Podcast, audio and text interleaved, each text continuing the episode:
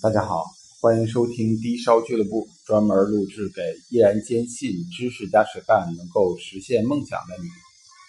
今天呢，咱们讲讲一个消费者最关注的问题。站在消费者的立场上啊，买珠宝应该如何砍价？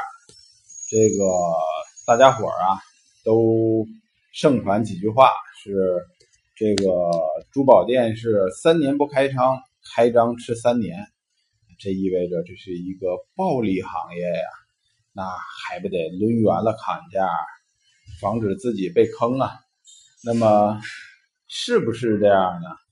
首先来讲啊，珠宝店分好多种，呃，并不一定说都是黑心商家。我也见过有不少良心商家，有些人家都开始甩卖，真的是这个不打算再继续做买卖了。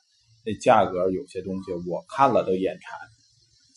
首先来讲，讲一讲这个珠宝店里的商场店，商场啊也可以，呃也可以砍价，并不意味着正规大商场就不能砍价了。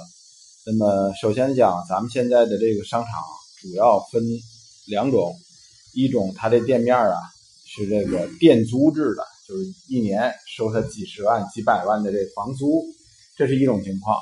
还有更多的是流水倒扣制，什么概念呢？这就是他每卖一万块钱，得给商场方，呃，一般情况下珠宝店啊，连这个增值税发票，在呃，在这个商场的这扣点，再加上这个一些这广告费，其他的这种物业运营费用，差不多是百分之四十左右吧。商场扣下，然后呢，到了月底返还他大概百分之六十左右的这个他的费用。呃，一般这种啊，就是各地的百货大楼居多，每个城市的各种正规的传统的百货大楼，大多数是这种流水倒扣制，很容易区分。呃，你记着，商场里头要是交款交到统一的款台去。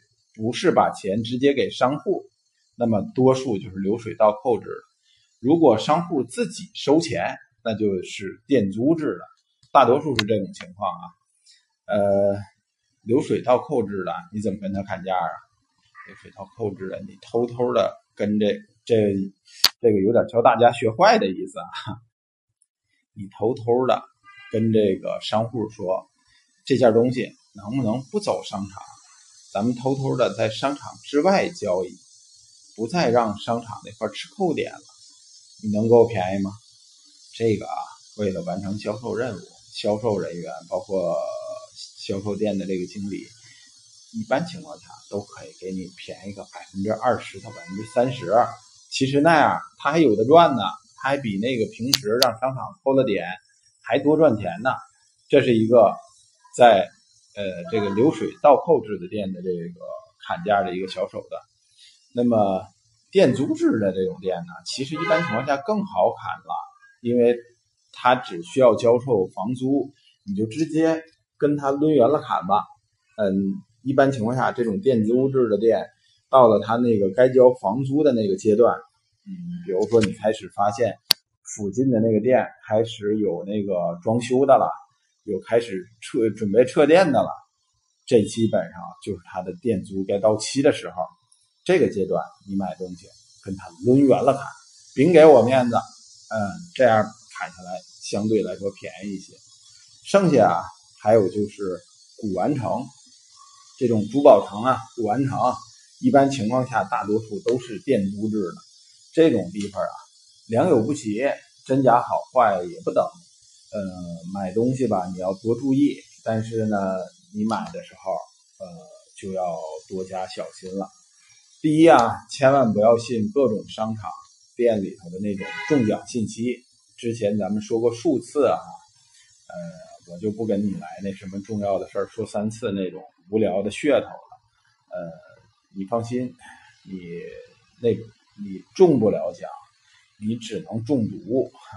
你在商场里头买双鞋是吧？买买盒牙膏，结果结款的时候，啊，那小票告诉你，他说恭喜你，你中奖了！你可以去商场的那个珠宝区一折买一件翡翠饰品，这都是骗人的，说过好多次了，大家伙都记着，这东西一折你两千三千买下来，大多数啊，它的东西集中在这个价位，现在打一折两千三千买到手了，这东西能值一百块钱都算你捡着了。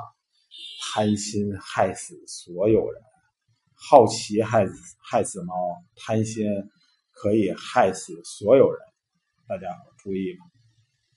那么无论如何都要跟他砍价，砍价如何砍呢？不能胡砍。买珠宝砍价，你得说话说到点儿上。过去讲叫褒贬是买家，但你不能褒贬到那用不着的话上去。你跟。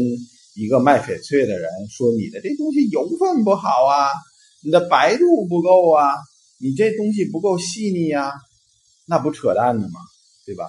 你要想砍价买珠宝，必须你得懂点基本的常识，那话你得说到点儿上。比如说，你看见一个这个翡翠，是吧？你说你这绿不太鲜阳，哎，砍到点上了，它这个还真就是老绿，他就得给你让价。”得给你让步，对吧？那你说话得说的有理有据，这是珠宝砍价的一个基本的原则。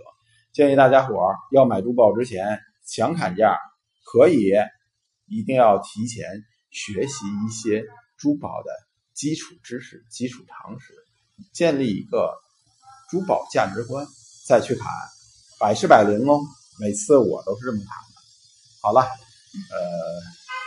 希望你多听听我的这个节目，掌握一些知识，这个能够买到自己心仪的、性价比高的珠宝首饰吧。